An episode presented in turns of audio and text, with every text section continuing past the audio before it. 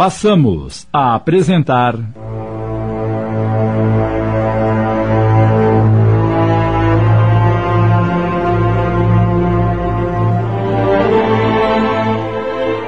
Por que comigo? Obra do espírito Antônio Carlos, psicografada por Vera Lúcia Marinzec. Adaptação de Sidney Carbone.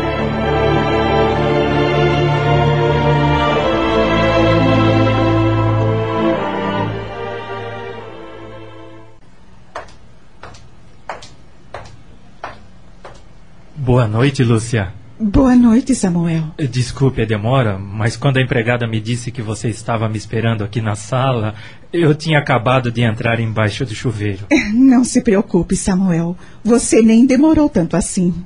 Quer falar comigo? Sim. Estou às suas ordens. Bem, eu. Eu vim lhe perguntar se ainda quer namorar comigo. Na. Namorar com você? Foi isso que eu ouvi? Você ainda quer ou desistiu? Mas. Mas é claro que eu quero. Lúcia, aliás, é a única coisa que eu quero nesta vida. Então vamos sair para conversarmos.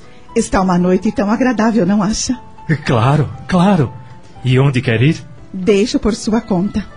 Você espera só uns minutinhos para eu vestir uma roupa mais adequada? Eu espero quanto tempo for preciso.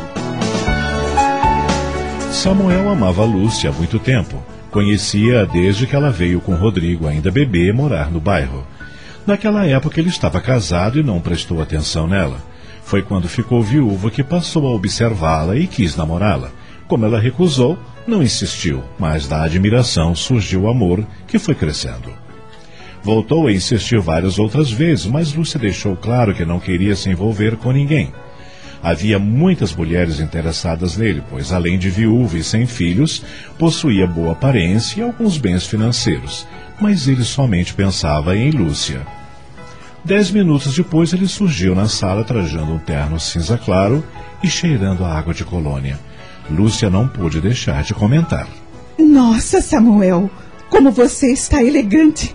Eu vim tão simplesinha. Nem diga isso. Por mais simples que esteja, você é sempre uma mulher deslumbrante. E dando-lhe o braço, disse carinhoso: Vou levá-la para jantar no melhor restaurante da cidade. Vamos?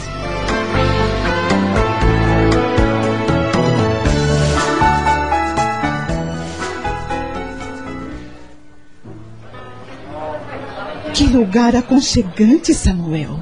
Que bom que gostou. Aqui podemos conversar sem ninguém para nos interromper. Eu vou pedir um vinho suave e em seguida escolheremos os pratos. Está bem? Está ótimo. Beberam, jantaram e conversaram muito. Lúcia, embora sabendo que Samuel conhecia toda a sua vida, contou-lhe os lances mais dramáticos pelos quais passou e concluiu: Quero esquecer o passado. Agora tenho certeza de que Mário nada mais representa para mim. Isto é, para nós, eu e Rodrigo. Samuel falou dele. Lúcia também sabia de muitos fatos ocorridos com ele, mas escutou atenta. Casei-me muito jovem e como uma mulher maravilhosa. Fomos felizes, embora com muitos problemas.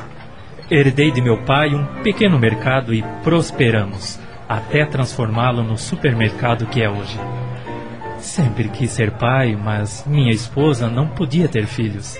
A irmã dela, minha cunhada, com o marido, desencarnaram num acidente de carro e deixaram dois filhos. Anabela com 12 anos e Márcio com 8. Trouxe-os para nossa casa e eles foram os nossos filhos. Os dois estudaram, formaram-se e casaram-se. São ótimas pessoas e sou muito amigo deles. Com o passar dos anos, minha esposa adoeceu, desenvolveu um câncer e sofreu muito. Foi um período difícil. Um ano depois desencarnou e eu fiquei sozinho. O Espiritismo foi quem me consolou. Desde então, comecei a pensar em me casar novamente, construir uma nova família. Lúcia percebeu que Samuel era muito agradável, gentil e gostou de ter saído com ele.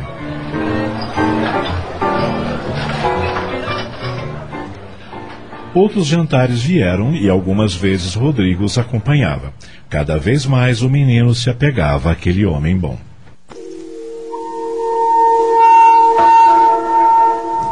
Como Samuel gostava muito de sair e vivia inventando programas noturnos, certo dia Lúcia disse-lhe: Samuel, adoro a sua companhia. Você tem me proporcionado momentos maravilhosos. Mas não posso sair tanto assim. Tenho que trabalhar. Ganho por peças costuradas. Não gosto de depender de meu irmão, entende? Deixe-me ajudá-la, Lúcia. Não, Samuel, obrigada. Não é certo. Por que não? Ora, porque. Porque. Por favor, eu insisto. Somos namorados, temos um compromisso e eu tenho condições de lhe proporcionar uma vida mais tranquila. Não há nenhum mal nisso. E ele tanto insistiu que ela acabou concordando. Samuel passou a pagar a fisioterapia de Rodrigo, comprava os remédios que ele tinha de tomar e abastecia a casa com mercadorias do seu estabelecimento. Não raro dava presentes a Lúcia e ao menino. Lúcia chegou à conclusão de que ele a amava verdadeiramente, então sentiu-se segura e feliz. Ele sempre estava elogiando-a e ela adorou ser importante para alguém. Admiro-a por ter tido a coragem de ter tomado a decisão de ficar com seu filho quando tantas mães, nas suas condições, rejeitam-o, entregando-o para adoção. Uma mulher que age como você merece todo o meu respeito. Seus familiares torciam para que o namoro desse certo. Gosto do Samuel. Ele é honesto, trabalhador. Todos sabem pelo bairro que ele está completamente apaixonado por você. Carlos, você acha certo ele nos ajudar financeiramente? Não vejo nada demais. Ele faz com tanto carinho e gosta muito do Rodrigo. E eu sou da mesma opinião, Lúcia. Não se sinta constrangida. Ele o faz por amá-la muito. E eu torço para que esse namoro termine em casamento. Eu não posso me casar, Isabel. Esqueceu que Mário está vivo e não nos separamos oficialmente? Isso não é empecilho para que vocês vivam juntos.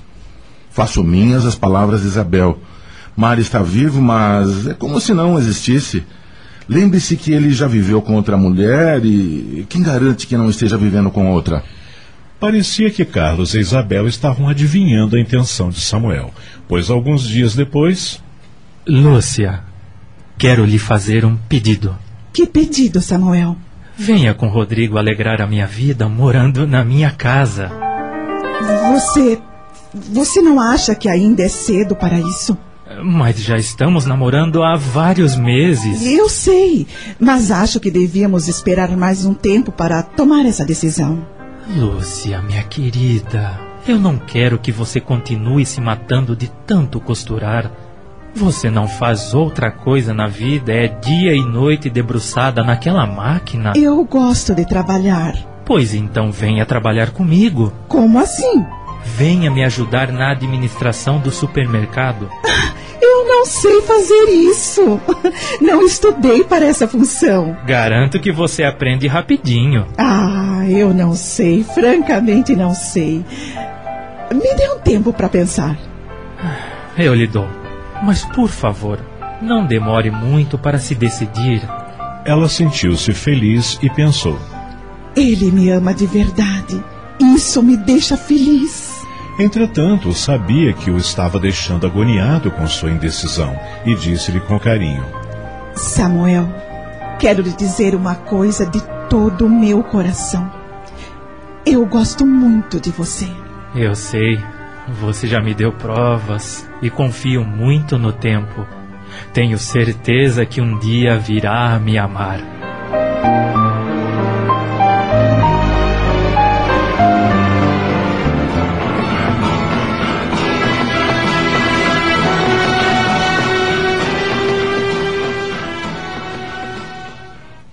Mais dois meses se passaram. Lúcia tinha menstruação irregular e estava atrasada. Esse fato não a preocupou, mas sim os enjoos matinais. Sinto-me diferente. Uma energia dentro de mim me envolve. Vou marcar uma consulta com o ginecologista. No dia seguinte, à tarde, ela foi ao consultório. O médico fez algumas perguntas e examinou-a e disse-lhe que provavelmente ela estivesse grávida. Entretanto, ela teria de fazer alguns exames laboratoriais para confirmar. Lúcia assustou-se, pegou o pedido do exame e saiu do consultório apressada. No dia seguinte, fez os exames e aguardou ansiosa, dizendo para si: Não pode ser gravidez. Esses enjoos devem ser por outra causa. Eu morreria de vergonha se nesta altura da minha vida estivesse esperando um filho. Não, não deve ser. Não, não deve ser.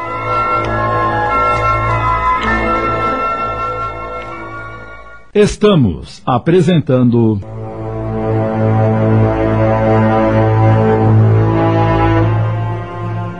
Por que comigo? Voltamos a apresentar.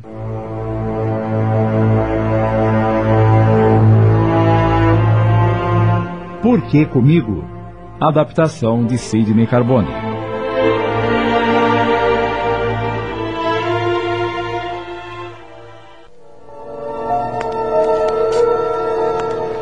Dois dias depois, ela foi buscar o resultado dos exames. Não havia comentado nada com ninguém. Assim que chegou em casa, abriu o envelope e constatou aflita. Positivo! Meu Deus! Samuel poderá pensar que fiz de propósito. Preciso contar a ele. Meia hora depois, estava ela trancada com Samuel no escritório do supermercado. Sua expressão nervosa deixou o rapaz preocupado. O que aconteceu, Lúcia? Você nunca me procurou aqui? E está nervosa, toda trêmula? Ela retirou o envelope do bolso do vestido e estendeu a ele. O que é isso? Um exame de gravidez. Eu estou esperando um filho, Samuel. Samuel tomou um susto. Por instantes não conseguiu dizer uma única palavra. Quero que você saiba que para ficar grávida de Rodrigo, tive que fazer um tratamento que levou anos. O médico naquela época disse que talvez eu nunca mais engravidasse. Foi por isso que não me preveni. No entanto. Eu não fiz de propósito, acredite. Só então, vendo as lágrimas da mulher amada, é que Samuel saiu do estado de mudez em que se encontrava e chorou também. Ajoelhou-se aos pés dela, beijou sua barriga e falou com a voz entrecortada: Você está chorando por pensar que eu não gostaria da notícia e eu estou chorando de felicidade. Vou ser pai, pai. Ah, como Deus é maravilhoso, Lúcia. Então, você. Você não achou ruim?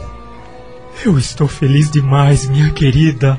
Nunca poderia imaginar que meu grande sonho fosse se realizar a esta altura da minha vida. Agora, mais do que nunca, precisamos viver juntos. Vamos criar esse filho num ambiente de paz e harmonia. Hoje mesmo você irá para minha casa junto com Rodrigo. É. Agora não há como me negar. Só uma coisa está me preocupando, Samuel. O quê? Esse esse filho também nascer com deficiência. Ora, uma gravidez não tem nada a ver com outra. E se nascer deficiente, filho é um presente de Deus. O amaremos muito como amamos Rodrigo. Ah, Samuel, como você é bom, meu querido. Agora vamos comemorar a boa nova com um beijo. Claro. Eu estou lhe amando ainda mais, minha querida. Samuel.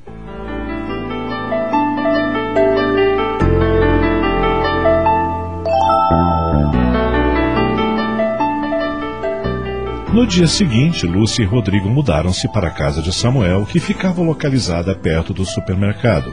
Era grande, espaçosa e confortável.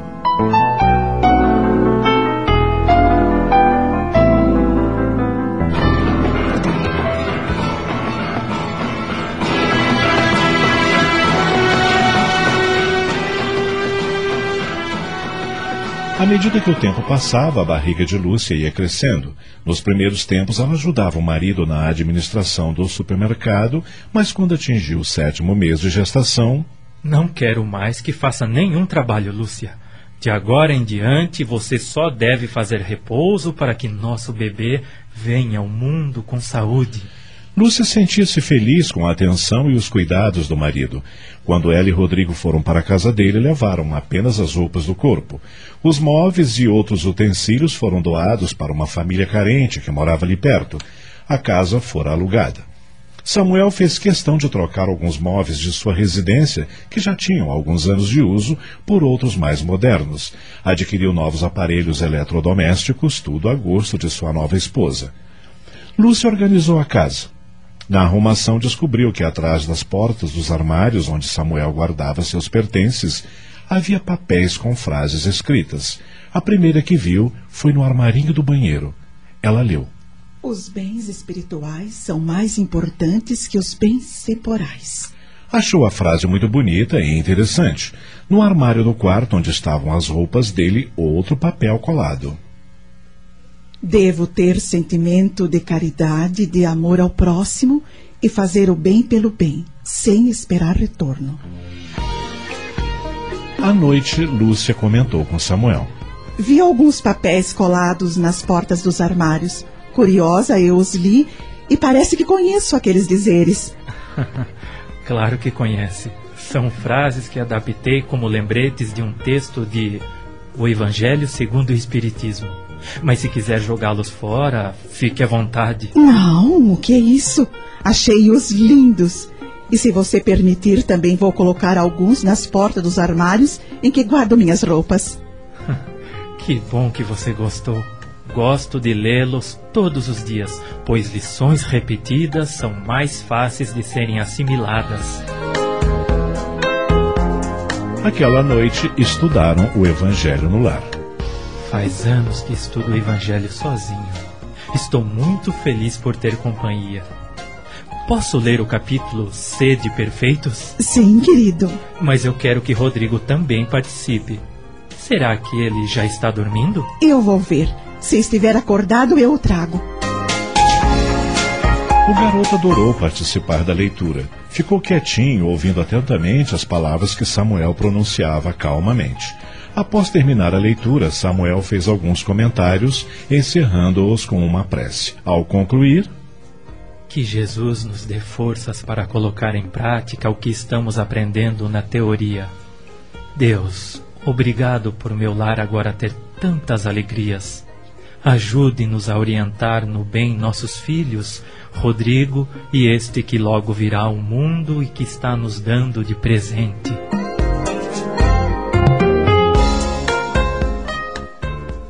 Acabamos de apresentar.